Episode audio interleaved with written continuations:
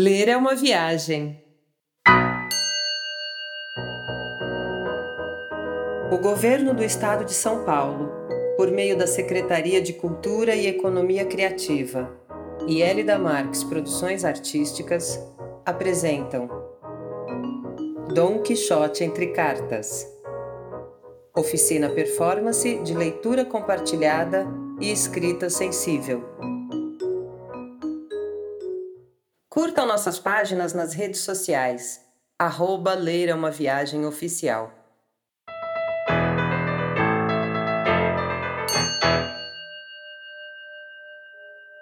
Esse podcast faz parte do projeto Dom Quixote Entre Cartas, premiado no edital PROAC de Ações de Incentivo à Leitura em 2019. O projeto aprovado consiste na realização de oito oficinas performances nas cidades de Itu, Salto, Sorocaba e Votorantim. Produção de cinco podcasts e dois programas carta-resposta. Devido à pandemia mundial e praticando o isolamento social recomendado pela Organização Mundial da Saúde, a equipe do Ler é uma Viagem antecipa as gravações dos podcasts que seriam produzidos após os encontros presenciais e compartilha com vocês nossas práticas e pesquisas para que possamos, virtualmente, conviver com essa dupla quixotesca desde já e nos inspirarmos a lutar por um mundo melhor. Assim que pudermos sair de nossas casas, agendaremos nossos encontros presenciais. Então agora, vamos ao segundo podcast dessa série.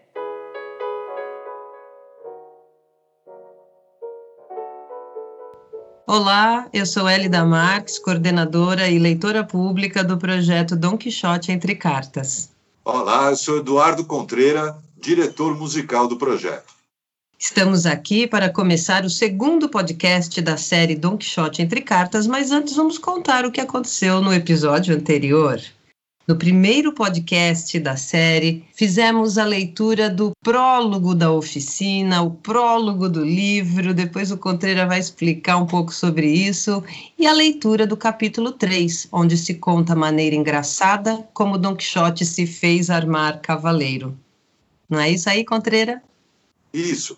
Quando se trata do Don Quixote, o problema é escolher entre um monte de coisas incríveis que tem. A gente resolveu falar desse prólogo porque ele já começa com uma discussão da escrita do livro. Tem muitos autores que dizem que o Dom Quixote, na verdade, são duas aventuras paralelas: as aventuras do Quixote e do Sancho, andando pela Mancha, e a aventura de quem está escrevendo aquelas aventuras. E o prólogo é exatamente isso: ele mostra o autor falando, eu estava lá escrevendo, tentando escrever esse prólogo e não conseguia, quando entrou um amigo meu e disse: Pô, você está perdendo tempo com isso, Tal, e ele vai dando uma série de, de, de péssimos conselhos para o Cervantes que ele vai seguir. Ele vai seguir, vai inventar dedicatórias que não existem tal. Então já é um discurso sobre a ficção, sobre a criação da ficção. Esse prólogo é muito interessante.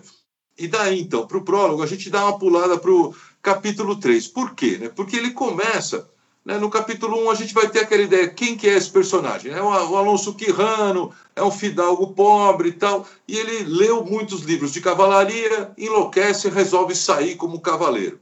Quando ele sai, ele vai chegar exatamente nesse capítulo 3, numa estalagem que ele acha que é um castelo.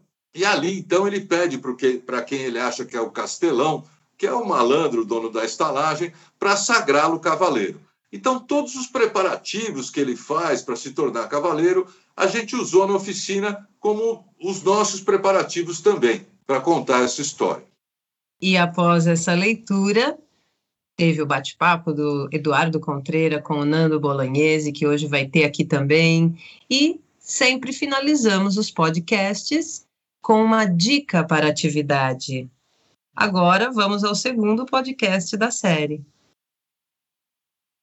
O Dom Quixote tem uma característica. Mesmo quem não lê o livro conhece o personagem, conhece o Dom Quixote e o Sancho. É uma coisa misteriosa, porque muita gente, sem jamais ter sequer aberto o livro do Cervantes, sabe alguma coisinha, sabe algumas coisas, sabe algumas frases, talvez, lembra às vezes até de algum capítulo específico sem nunca ter lido. O personagem, de certa forma, ficou maior do que a obra. Pois é, desde que eu comecei a desenvolver esse projeto, aprendi muito. Eu não sabia nem que tinha dois volumes, o Don Quixote. Bom, eu, além de roteirista, sou ator e eu tive a oportunidade de fazer a inauguração de uma unidade do SESC no interior de São Paulo, que eu atuei como Don Quixote. E eu fiquei impressionado, todo mundo que me cruzava conhecia o Don Quixote, vinha conversar comigo, falava, se apresentava como Dulcineia, e eu saí absolutamente assim, impressionado como é uma figura popular. Então, tem uma aventura que todo mundo conhece, que é a aventura dos moinhos. O Don Quixote olha um monte de moinhos ali e fala: são gigantes, e vai para cima deles para atacar o Sancho, falando: não, não são gigantes, são moinhos. Todo mundo conhece essa história, mesmo quem jamais leu o Dom Quixote. Essa história acontece no capítulo 8. E é um capítulo muito importante, porque os estudiosos acham que, na verdade, o livro podia ter acabado ali. O Cervantes talvez tenha escrito o que na época seria uma novela como outras que ele escreveu, as novelas exemplares, que era um texto bem mais curto e que talvez tivesse acabado nesse lugar. Tanto que vocês vão ver depois, a gente vai falar, mostrar o finzinho do capítulo, que acaba quase como um final de novela, assim, de série, com os, personagens num momento né, de decisão que não acontece e fica no ar ali, em suspense. Ele termina desse jeito. Esse capítulo 8, então, é muito importante. E é a primeira aventura onde o Dom Quixote está junto com o Sancho. É a primeira aventura onde a gente vê o Dom Quixote do jeito que todo mundo conhece. A Aventura dos Moinhos, além disso, ela vem apresentada no, no título do capítulo como uma aventura gloriosa. Né? Lê o, o título do capítulo, por favor, Hélida. Capítulo 8 Do grande êxito que o valente Dom Quixote teve na espantosa e jamais imaginada aventura dos moinhos de vento, com outras coisas dignas de feliz lembrança. Então, o título do capítulo anuncia o grande êxito que o Dom Quixote teve nessa aventura. Vamos ver que grande êxito foi esse.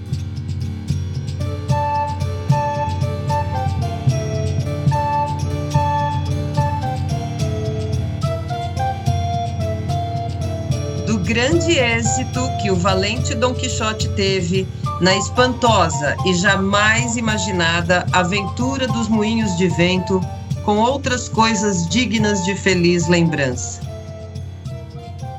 Nisso, avistaram 30 ou 40 moinhos de vento que há naquele campo. Mal Dom Quixote os viu, disse a seu escudeiro: O acaso vai guiando nossas coisas melhor do que poderíamos desejar. Olha lá, amigo Sancho Pança, onde estão os 30 gigantes monstruosos com quem penso travar batalha e a todos tirar as vidas. Com os despojos deles, começaremos a enriquecer, que esta guerra é boa e grande serviço presta a Deus quem varre da face da terra semente tão maligna.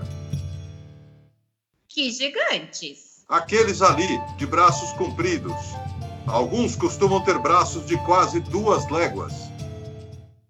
Olhe, Vossa Mercê, aqueles que estão ali não são gigantes, mas moinhos de vento. E o que neles parecem braços são as pás que, rodadas pelo vento, fazem trabalhar as mós. Bem se vê que não és versado em aventuras. Eles são gigantes. E se tens medo, some-te daqui e fica rezando enquanto isso porque vou travar com eles uma batalha feroz e desigual.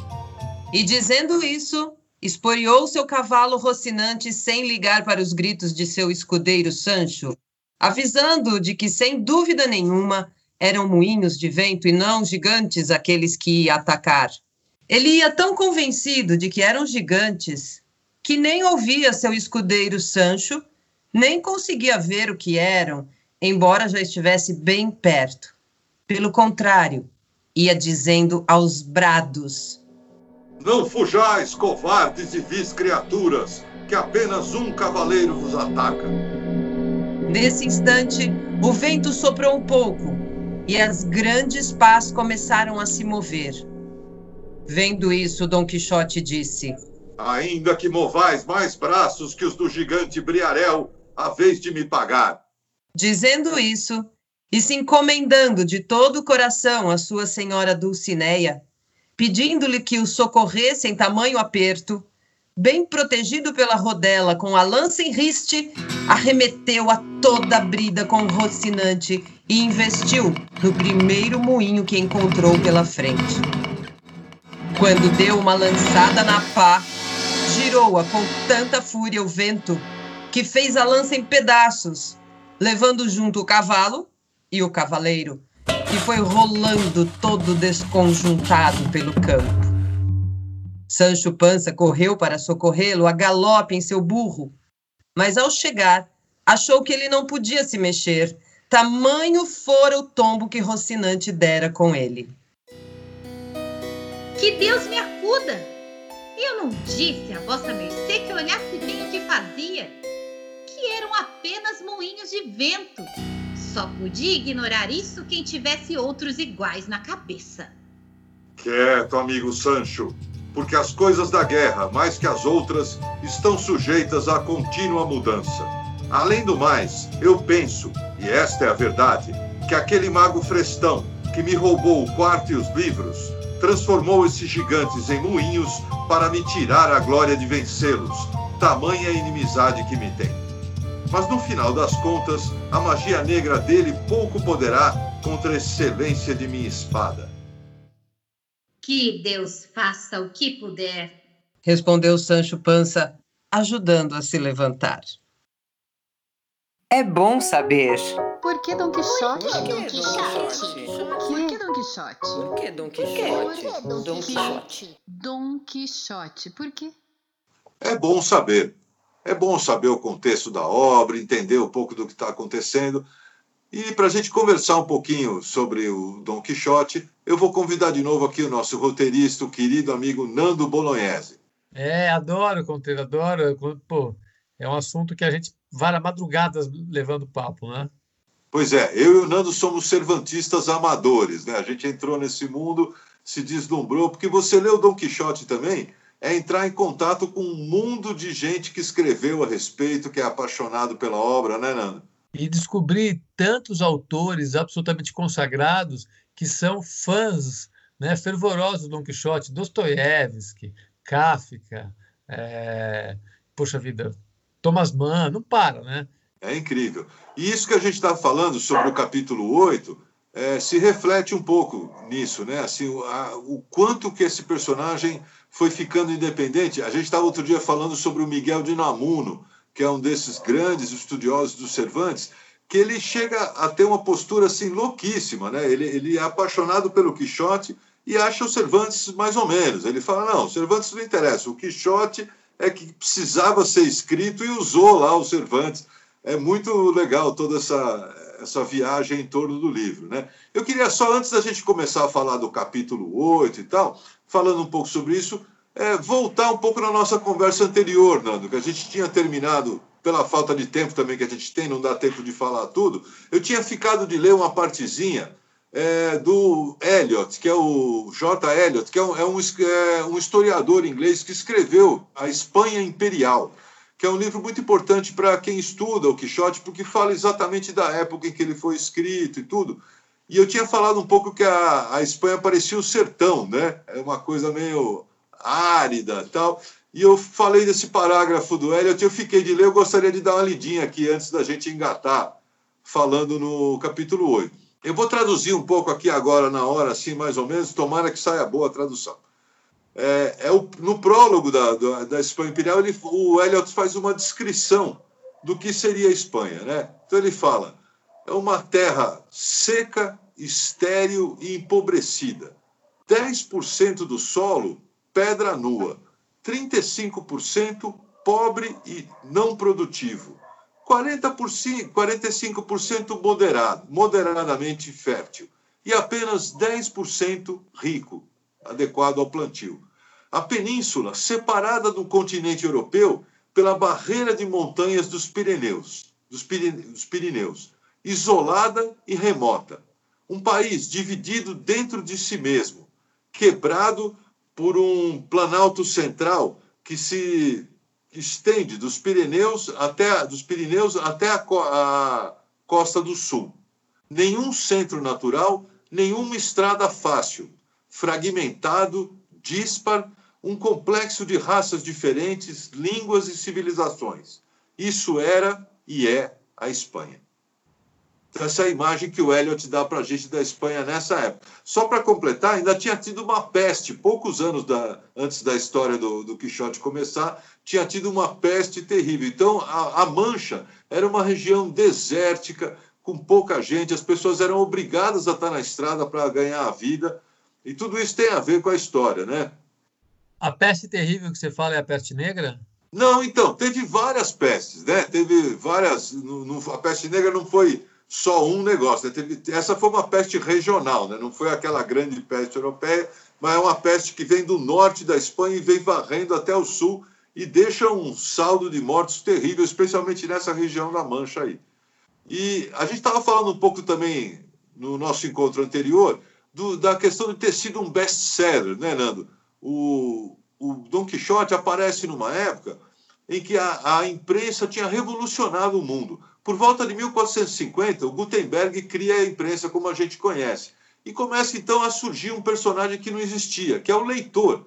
Porque antes você tem os leitores é, espalhados ali pela Europa, em algum convento, uma pequena parte da nobreza. Os livros eram muito difíceis de conseguir, eram manuscritos feito a, feitos à mão e tal. E com a imprensa, você tem a partir de 1450 uma revolução comparável ao que a gente tem hoje com a internet e tal muda o mundo, surgem leitores para todo lado, tanto que no prólogo o Cervantes se dirige, né, desocupado leitor, né?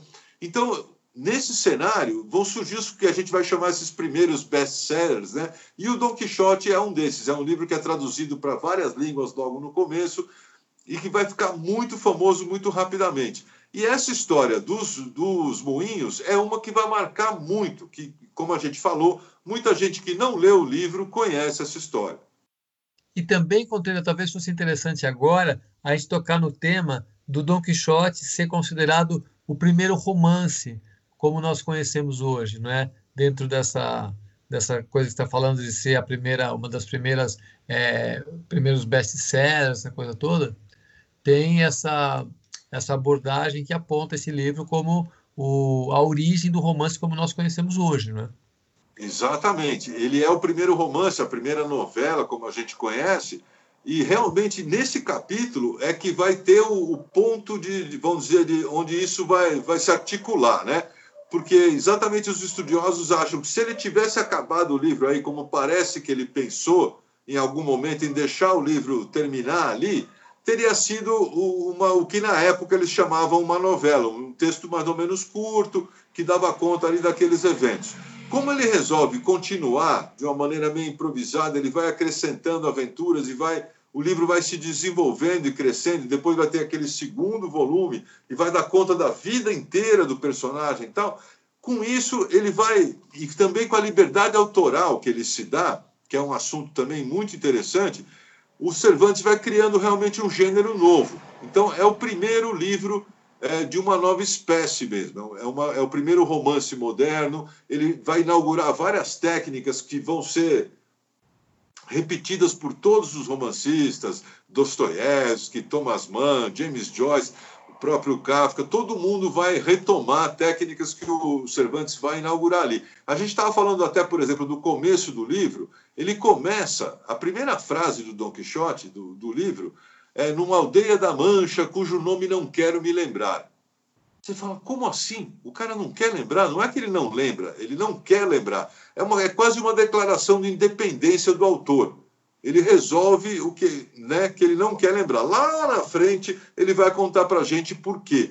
Mas é muito importante, tudo isso é inaugural mesmo. Né? É, um, é um livro que, de certa forma, ele leva ao ápice é, estilos que vinham antes dele e supera esses estilos, criando uma coisa nova, que é o romance como a gente conhece. Ele é uma sátira dos livros de cavalaria, mas ele também é um super livro de cavalaria, né, que inclui todas as técnicas de, de, dos autores de livro de cavalaria, várias passagens que são super bonitas no estilo dos livros de cavalaria. Ele inclui também o romance picaresco, que é o começo dessa literatura popular, realista, que surge na Espanha com Guzmán de Alfarate, com Lazarilho de Tormes. Então é como se ele fosse um grande encontro. Né? Isso é uma coisa que a gente estava falando mais cedo também, que tem um elemento interessante aí no Cervantes, que também é o encontro de duas grandes culturas, né? de uma cultura árabe mourisca, né? porque durante oito séculos a Península Ibérica foi dominada pelos muçulmanos. E quando o Cervantes nasce, tudo é exatamente na época da Reconquista, que está sendo retomado pelos cristãos, tal. Você vai ter a expulsão dos mouros entre um volume do Quixote e do outro. E ele vai dar conta disso no segundo volume. Vai ter um personagem que passou por isso, que fala disso. Então, de certa maneira, o Dom Quixote ele resume toda uma herança é, mourisca, judaica, cristã, de várias fontes que vão dar no livro, tanto dessa chamada Idade do Ouro Islâmica, né, de oito séculos, né, do, que eles chamam Al-Andalus, como né, do, da, vamos dizer, de uma corrente erasmiana que vem do Erasmo de Roterdã, de uma espécie de platonismo renascentista tal, que vem através da, dos Habsburgos, do Carlos V. O próprio professor do Cervantes era o Lopes de Royos, foi um erasmista e tal. Então, é como se essas grandes correntes intelectuais e culturais se encontrassem nessa obra que inaugura uma coisa realmente nova. Né? Ao mesmo tempo, ela é popular, ela traz uma, uma ênfase também humanista. É, é uma obra que, é, como diz o Ortega y Gasset, é uma selva, né? uma selva ideal. É como uma floresta que você entra, né, o Don Quixote. E essa presença mourisca e tal é, é interessante porque ele aponta que quem está contando a história é o Cid Hamed Benengeli, que é, que é um árabe também. Né? Essa estratégia do Cervantes de criar essas mediações entre a autoria e, o, e a gente que está lendo o livro é uma loucura. Né? E ele já coloca esse autor imaginário, o Cid Hamed Benengeli, que teria escrito a obra em árabe, e aí, logo depois desse capítulo 8, é onde ele vai encontrar, no capítulo 9, ele vai encontrar, como, vai contar como ele encontrou o texto, no mercado, escrito em árabe. Aí ele pega e, vi, e fala: Não, vou buscar um mourisco aí, alguém que possa traduzir. E ele encontra rapidamente, e, e o Quixote com, comenta: ele fala, ah, o Quixote não, né? O, o, narrador comenta, porque seria muito fácil encontrar ali alguém que falasse árabe. Acontece que os mouros estavam sendo expulsos naquela época, não deveria ser tão fácil. Então ele vai comentando a, a sociedade da época de uma forma muito interessante e vai colocando essa questão da cultura árabe dentro do livro, dentro da própria autoria do livro. E também e, esse e espelhamento de, dos, da autoria que ele vai causando aí com isso. Né? E essa interferência da cultura árabe também, é, alguns autores apontam que o fato de ele ter ficado preso cinco anos na Argélia pode ter intensificado ainda mais, né? Porque quando ele estava voltando da Batalha de Lepanto, né? Que ele é, ele é aprisionado por piratas árabes que levam ele, ele fica cinco anos lá, preso, na Argélia. Né? Então, mais um, um elemento que intensifica o contato dele com a, com a cultura árabe. Né? Exatamente. E em toda a obra do Cervantes, a gente vai ver essa mistura da vida com a ficção, e esse é um dos assuntos também do próprio Dom Quixote, né? O que, que é ficção, o que, que é realidade, só que essa discussão se dá dentro da ficção, dentro do livro. Então, a própria aventura dos moinhos vai ser uma discussão disso. Né? Ele olha e vê gigantes, o Sancho vê moinhos. Quando ele cai, que ele é, que ele é derrubado pelos moinhos, a gente podia imaginar que ele ia falar: Bom, realmente, né, Sancho, você tinha razão. Você lembra o que ele fala, Nando? Que são, que é arte de mais um, aquele feiticeiro frestão, que para evitar que ele tivesse a glória de ter derrotado os gigantes, transformou os gigantes em moinhos para roubar a glória dele, né? Exatamente. Então, em vez de ele aceitar a realidade banal, de que realmente eu estava errado, você tinha razão, Sancho, ele fala não. Na verdade, Sancho, nas coisas da guerra, né, tem esses mistérios, e foi o, o poderoso mago que alterou tudo. Ao mesmo tempo, ele está sempre falando dos poderosos magos que escrevem o livro. Né? Tanto que, não sei se você lembra no começo, tem uma passagem muito bonita quando ele sai na primeira aventura, que ele começa a imaginar como é que vai ser a história dele vai ser contada. E ele fala: "Ah, quando o poderoso mago que escreveu minha história contar, ele vai escrever assim, assado", e faz uma passagem toda de, de livro de cavalaria mesmo, né? Então, o tempo todo a gente tem esses poderosos magos, né? E o poderoso mago maior de todos é o próprio Cervantes, que está criando toda essa, essa discussão entre realidade e ficção dentro de uma ficção. Então, é como se, na verdade, também o, o Don Quixote fosse um livro tridimensional, né? quadridimensional. É uma loucura. É, é, essa coisa da, do, dos narradores, no segundo volume vai ficando cada vez mais maluco, porque o, o Don Quixote e o Sancho se confrontam com pessoas que já leram a obra sobre eles mesmos, mas eles estão dentro da própria obra. Né? Fica quase uma quase um koan, né? Fica quase um, é um paradoxo muito muito é, então, o tempo todo ele, ele usa isso, né? E é, é uma coisa que funciona de um jeito incrível, porque você começa a, a a ter a, a, realidade invadindo a obra mesmo e, e, criando vários planos de realidade diferentes. Né? Já no nesse capítulo 8, é engraçado porque quando acontece logo depois da aventura dos moinhos, ainda no capítulo 8, tem uma outra aventura. Acabou de ter essa dos moinhos, ele caiu no chão, não sei o que, quebrou a lança e tal. E eles, eles veem dois padres vindo, né? dois frades vindo com um coche, né? E o Dom Quixote fala: Olha, Sancho, essa aventura vai ser a maior de todas. Quer dizer, já acabou de passar por uma aventura absurda, mas ele já está vendo a próxima como um negócio incrível, maravilhoso que vai acontecer. E, e é, é, é, curioso, Contreira, que nessa, nessa aventura que se segue do Moinho, que ele vai lutar com, vai, com esses frades, com o Basco, é, eu acho, talvez, se não é a única, é uma das únicas em que o Dom Quixote ganha uma batalha ele tem uma luta com o Basco é. que ele bate no Basco. É a primeira vez. É só, eu não lembro de outra que ele bata. Ele, eu acho que ele só apanha o tempo é. todo. Né? E essa é, é uma única. Se não é, a única ele derruba um dos frades, né? E inclusive o Sancho vai lá e começa a roubar a roupa do frade, arrancar a roupa do frade, porque ele acha que ele não está roubando, que é um direito dele, porque ele é escudeiro e o cavaleiro derrubou o outro cavaleiro.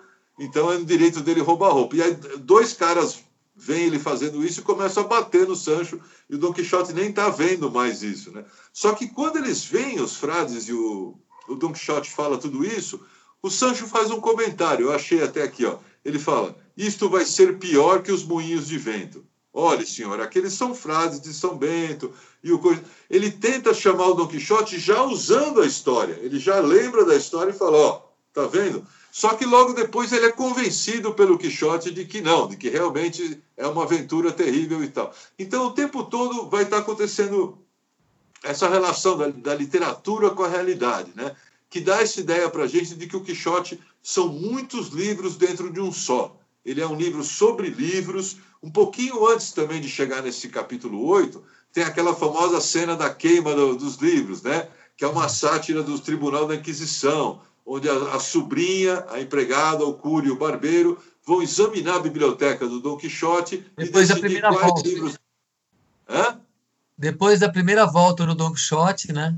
Ele volta Isso, e fala. Depois, é, depois que é no capítulo 6. Que até no Unamuno, quando o Unamuno escreve a vida de Dom Quixote e Sancho, onde ele acompanha o livro todo, é muito engraçado, porque esse é um capítulo onde vários teóricos já é, criaram várias né, narrativas sobre isso, é um, um, capítulo super importante, essa discussão, esse paralelo com a Inquisição, e é uma dessa coisa da metalinguagem que a gente está falando, é o primeiro momento no livro onde acontece isso, porque entre os livros que eles estão olhando, um, um deles é um livro do Cervantes.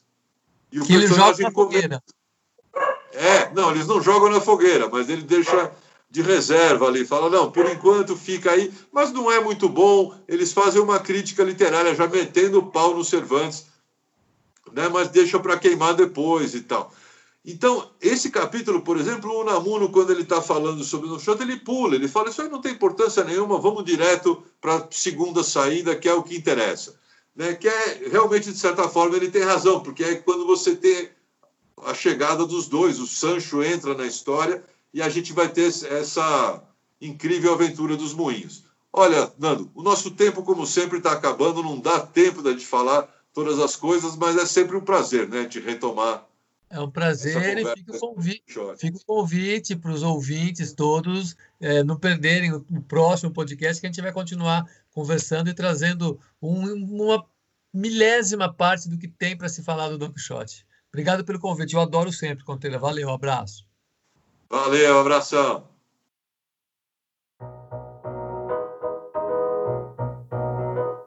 Dica para atividade. Dica para atividade? É, dica para atividade.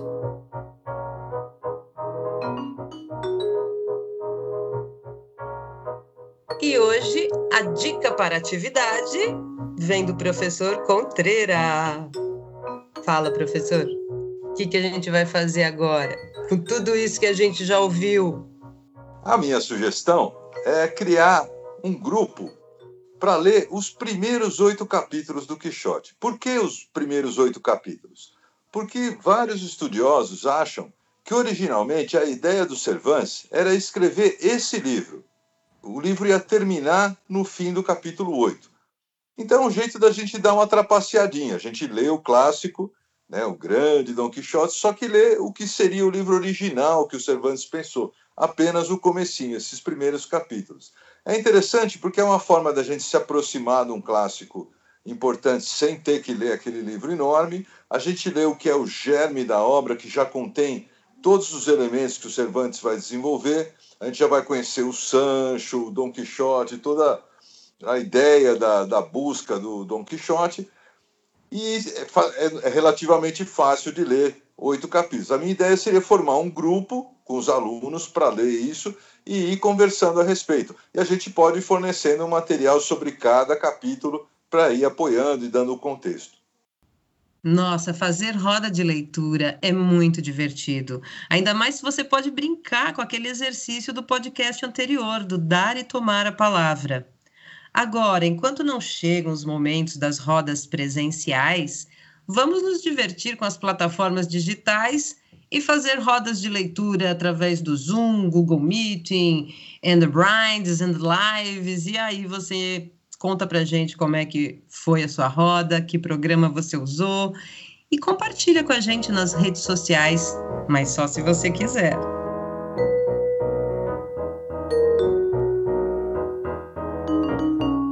Bom, chegamos ao final do nosso segundo podcast. A equipe do projeto Dom Quixote Entre Cartas agradece sua companhia. Nós aqui adoramos fazer e esperamos que vocês aí tenham curtido. E já estamos preparando o próximo.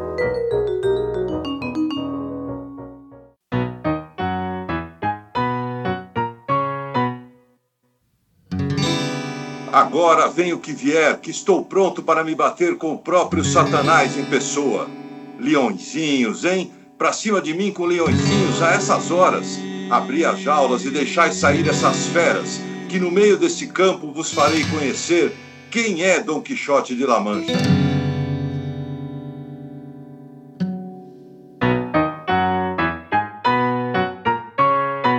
Ler é uma viagem.